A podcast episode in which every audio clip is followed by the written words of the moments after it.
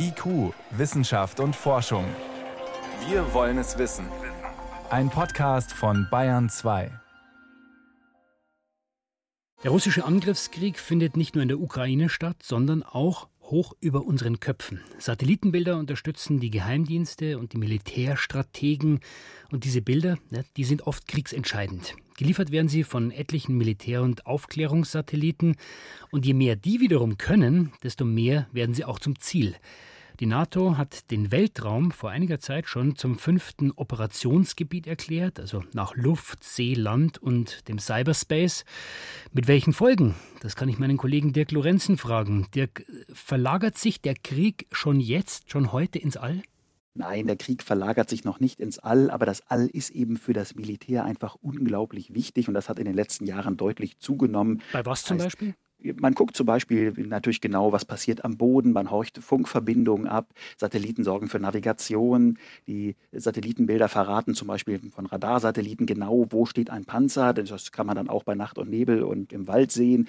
Der Bundesnachrichtendienst sucht gerade Menschen, die die Expertise haben, solche Bilder auszuwerten, diese Informationen zu gewinnen. Also Satelliten sind eben unglaublich wichtig, aber zugleich eben auch unglaublich verwundbar. Weil man Satelliten nicht panzern kann. Genau, wenn man sie panzert, wären sie so schwer, dass man sie nicht mehr starten kann. Das heißt, ein Satellit ist immer verwundbar und daher betreiben zum Beispiel die Bundeswehr und das Deutsche Zentrum für Luft- und Raumfahrt ein Weltraumlagezentrum, wo man also rund um die Uhr guckt, ob den Satelliten Gefahren drohen. Denn allen ist klar, Satelliten sind heute unverzichtbar für einen erfolgreichen Militäreinsatz und das weckt natürlich Begehrlichkeiten, womöglich die Satelliten des Gegners abzuschießen abschießen. Das klingt gleich sehr dramatisch und auch aufwendig. Äh, Gibt es nicht einfachere Methoden, um Satelliten zu deaktivieren oder zumindest zu stören?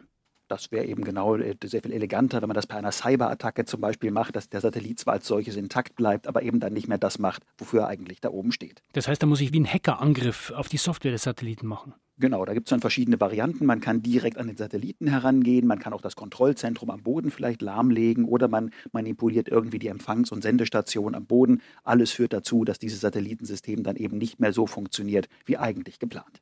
Und wenn ich das nicht mit Hilfe von Computern machen will, dann muss ich ja eigentlich wirklich hinfliegen dorthin, wo der Satellit ist. Genau, da muss man ihn entweder wirklich richtig abschießen oder man kann auch ihn anfliegen und buchstäblich kapern. Das heißt, man greift sich an den Satelliten, dreht ihn irgendwie weg, bringt ihn auf eine andere Bahn. Das wäre also eine Möglichkeit. Andererseits gibt es eben große Netzwerke von Satelliten, wie zum Beispiel für GPS oder für Europas Navigationssystem Galileo. Da müsste man also gleich Dutzende von Satelliten gleichzeitig angreifen. Da geht man dann sicherlich lieber irgendwie auf die Software oder ins Kontrollzentrum. Die Kontrollzentren liegen aus guten Gründen in bunkerähnlichen Gebäuden. Dirk, ist das alles Theorie und Science Fiction oder passiert das wirklich längst? Wir haben es jetzt gerade erst gesehen im Februar zu Beginn der russischen Invasion in die Ukraine. Da ist eben ein amerikanisches Kommunikationssatellitennetz lahmgelegt worden. Das heißt, da waren Internetverbindungen nicht möglich. Und da sehen wir, dieser Cyberkrieg im Weltall, der findet eben zum Teil schon statt. Und wie oft sind bisher Satelliten wirklich abgeschossen worden? Abschüsse gegnerischer Satelliten gab es noch nicht, aber viermal schon hat das Militär gezeigt, dass es das kann und hat einfach eigene Satelliten abgeschossen, einfach als Machtdemonstration. Das haben die Vereinigten Staaten 2008 gemacht, China und Indien haben dann nachgelegt und zuletzt im November des letzten Jahres Russland. Das Militär zeigt eben gerne, was es kann, aber es zeigt dann auch, dass man kein Verständnis von Raumfahrt hat, denn die zahlreichen Trümmer, die bei so einem Abschuss entstehen, die gefährden dann eben die Satelliten. Und beim letzten Herbst war es ja ganz dramatisch. Matthias Maurer war kaum oben auf der Raumstation angekommen. Da musste die Besatzung ja gleich mehrfach in die Raumschiffe flüchten, weil es eben drohte, dass aus einem solchen Satellitenabschuss der Russen, dass so ein Trümmerteil die ISS treffen könnte und damit eben auch die Besatzung gefährdet. Das heißt, es birgt eigentlich auch die Gefahr für die Länder selbst. Also wenn ich jetzt einen anderen Satelliten abschieße, dann entstehen wieder tausend Teile oder tausende Teile und die können ja auch wieder meine eigenen Satelliten kaputt machen.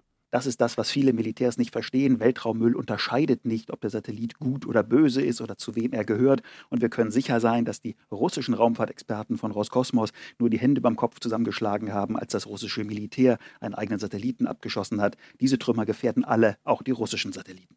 Jetzt hat äh, die US-Vizepräsidentin Kamala Harris Anfang der Woche gefordert, man möge doch künftig weltweit auf solche Anti-Satellitenwaffen, sie hat es Killer-Satelliten genannt, verzichten. Wie ist denn die rechtliche Situation? Ist es überhaupt möglich, sowas durchzusetzen? Dann müsste man den Weltraumvertrag der Vereinten Nationen vielleicht anpassen. Das ist das einzig wirklich rechtlich bindende Dokument, das es gibt, aus dem Jahr 1967, sehr alt. Und dieser Vertrag verbietet nur explizit Atomwaffen oder andere Massenvernichtungswaffen im All. Das heißt, der Einsatz von Killersatelliten ist danach nicht explizit verboten. Eigene Satelliten darf man sowieso abschießen. Einen anderen zu attackieren wäre natürlich ein feindlicher Akt wie am Boden. Nehmen wir trotzdem mal an, so ein Abschuss gelingt oder er geht schief. Welche Folgen hat das? Die Folgen sind eben, da wo vorher ein Satellit war, da sind dann plötzlich Tausende von Trümmerstücken und das ist dann eben wirklich eine unglaubliche Gefahr für alle anderen Satelliten und eben für zivile wie für militärische, für die gegnerischen wie für die eigenen.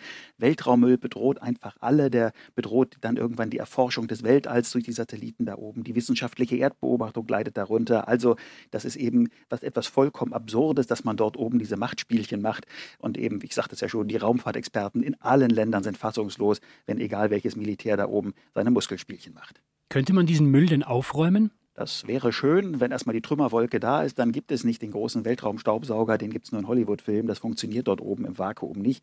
Das Einzige, was man eben machen kann, um Müll dort oben zu vermeiden, ist, dass man ausgefallene Satelliten, die noch ein Stück sind, aber nicht mehr funktionieren, dass man die dann eben gezielt zum Absturz bringt oder man schickt sie auf irgendeine Friedhofsbahn weit weg von der Erde, wo sie keine Gefahr mehr darstellen.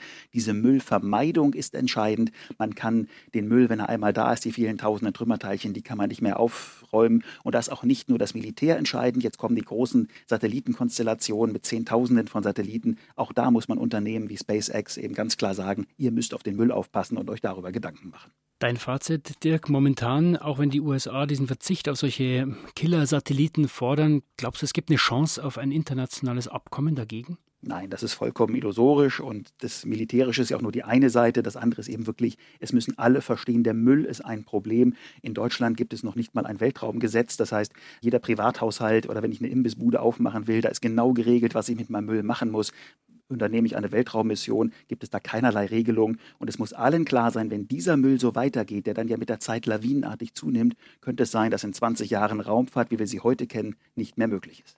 Also die rechtlichen Vorgaben im All sind schwierig umzusetzen. Damit wird der Weltraum immer mehr auch zu einem Ort der Auseinandersetzungen, obwohl wir uns damit möglicherweise irgendwann selber einsperren, weil wir nicht mehr durchkommen durch den Müll. Vielen Dank für diese Einschätzungen, Dirk Lorenzen. Danke auch.